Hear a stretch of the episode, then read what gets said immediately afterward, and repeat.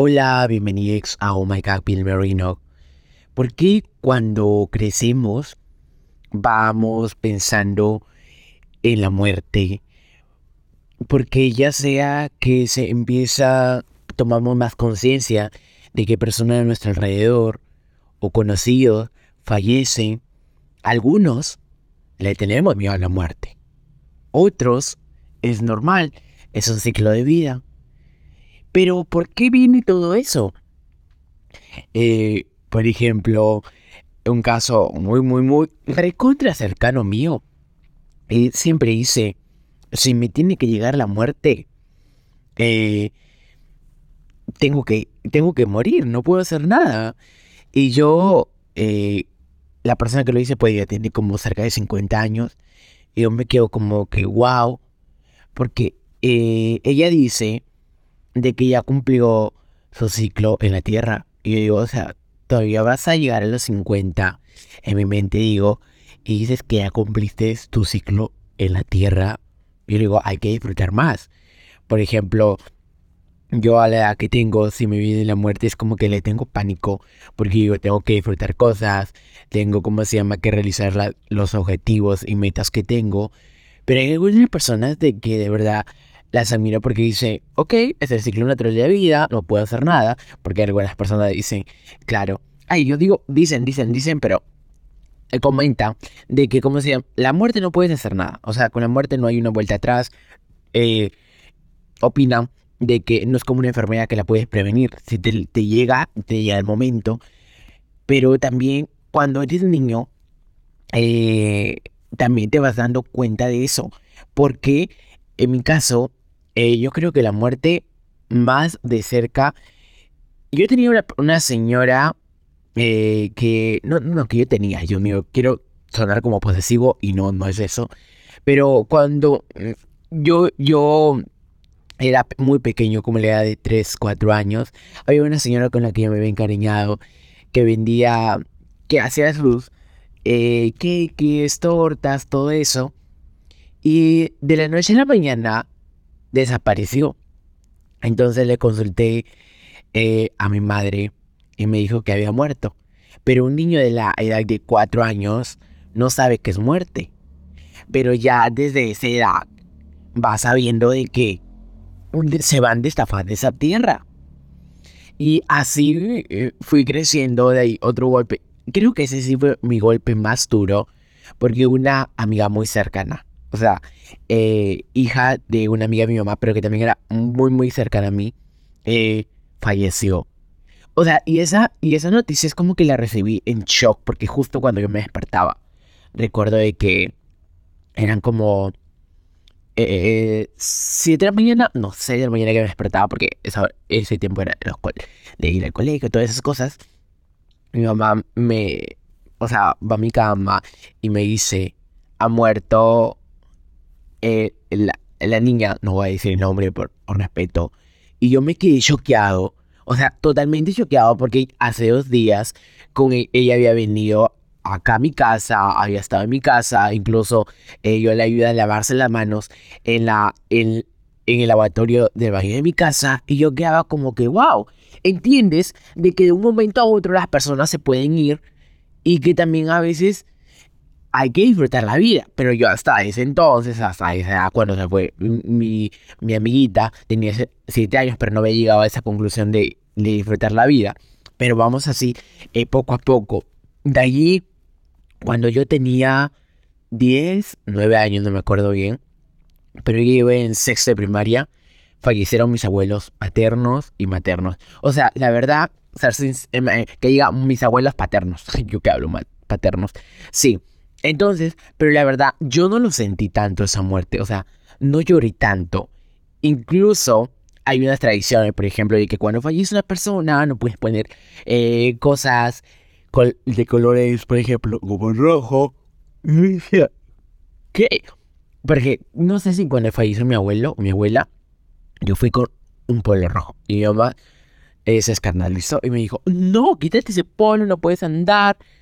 Y yo no entendía pues la verdad yo no entendía de tradiciones, no entendía esas cosas. Eh, pues creo que al final tuve que cambiar polo o me cambiaron polo. La verdad no recuerdo. la verdad no recuerdo, pero esa muerte de mis abuelos paternos no tanto la sentí porque no era muy apegado a ellos. Era como que ya una lagrimita por aquí, por allá. Pero la muerte es que sí sentí, pero súper heavy, súper, súper heavy, que yo dije, eh, no sé, o sea, la verdad, yo, o sea, súper lloré. Si te eh, le preguntas a alguien, es como que yo súper lloré. O sea, si le preguntas a mis familiares maternos cuando murió mi, mi, abuelito de parte de mi mamá, o sea, lloré porque con él sí estaba acostumbrado desde niño. Y cuando ya soy grande, y a veces me pongo a pensar de que con mi abuelo, o sea, ya no, ya no. A ver, ahorita vamos, ahorita vamos hasta que me adelanto. Pero con mi abuelo, por ejemplo, desde que tenía cuatro años, me iba con él a otra con él y mi mamá a otra ciudad. Me llevaba a como su establo que tenía, me llevaba a veces con él, em, yo también vivía con él. Eh, o sea, y obviamente mi mamá, pues. Y recuerdo todas las tardes que cuando veníamos de la ciudad, que bueno, nos íbamos de aquí, estamos eh, donde se queda el, el, el, podcast, o sea, donde resido. Nos íbamos a una ciudad que queda como que a 20, 21 kilómetros. Eh, y porque mis abuelos también tienen orígenes, de, eh, mi, mi abuelo tenía orígenes de, de, de esa localidad, de allá donde íbamos. Entonces, él siempre traía pescado. Y mi abuelita eh, le preparaba, ¿cómo se llama? El chilcano, chilcano con sus yucas, pero cuando fue, o sea, cuando se fue mi abuelo, que yo entonces tenía ya 11, 12 años, para mí fue chocante. Obviamente no tanto fue sorpresivo porque ya estaba enfermo. Pero cuando murió sí me, me partió el alma. Me partió el alma porque, no sé, es como que siento de que una parte formativa de él eh, eh, está en mí porque una otra, mi abuela era muy, muy, una persona recta, muy Recuerdo de que, eh, por ejemplo, le decían un apodo, ¿ya? Eh, no voy a decir su nombre, pero le decían, es un nombre y, y junto el loco. Y una vez, o sea, yo era súper niño, ¿qué te digo? Tenía 5 o 6 años. Y le dije, ¿y mi abuela para qué le dije? Me dio un señor galletado diciendo, respeta a tus mayores y no me gusta que me digan eso. Entonces, pero sí, eh, aquí no quiero normalizar eso, pero por ejemplo, era una, ¿cómo se llama? No quiero normalizar la violencia ni nada de eso, pero una de las cosas de que sí, o sea, aprendí que tengo que respetar a mayores. No, tengo, no porque una persona me dice, dile eso a tal persona, le vas a decir no. Pero cuando mi abuelo eh, falleció, les juro que todo el trayecto yo llore, que te llore, llore, que te llore. Incluso cuando lo iban, lo iban a, lo, estaban enterrando ya y la caja estaba descendiendo y yo no me quería despegar de la, de la caja. Entonces, eh, pues para mí sí fue súper fuerte, súper fuerte. De allí eh, llegó la muerte de mi, de mi abuelita, no, de, otra tía, de una tía que no tanto, eh, por, por así decirlo, con esa tía, sí, por ejemplo, ya vas con ese sentimiento de que una vez, eh, como él, no te fuiste desagradecido con ella, ¿sabes? Porque la última vez que nos vimos es como que habían por ahí unos, unos roces. Y, y luego cuando eh, ella fallece, es como que cuando una persona fallece, le quieres pedir perdón por todas las cosas que hiciste mal con él o te comportaste mal. Y cuando falleció mi tía, yo tenía 13, 14 años, no me recuerdo bien, eso sí. Eh, pero yo eh, le quería pedir perdón. Porque sabes de que cuando una persona está ya eso así, pero eh, ella falleció, no tanto sufrió, o sea, ella venía eh, con una enfermedad, pero no tanto, o sea, ella falleció durmiendo, encontraron ya muerta. Entonces, pues, pero con ella sí yo le quería pedir disculpas y todo eso, pero no se pudo las cosas. de ahí entendí de que a veces si no logras eh, pedirle perdón, eh, poco a poco puedes ir cargando con esa, con esa culpa, pero de allí te vas eh, ya suavizando un poco. Incluso recuerdo de que tuve una pesadilla con esa tía. o sea, súper fuerte, la pesadilla más, más, por así decirlo, más pesada que he tenido. Porque recuerdo de que ella aparecía allí y te quedé tan impactado choqueado de ese sueño, de esa pesadilla que tuve con mi tía, y que no podía hablar. O sea, me desperté y no podía hablar, había perdido el habla, el habla. Y mis ojos, o sea, amanecieron súper llorosos, o sea, llorosos al extremo.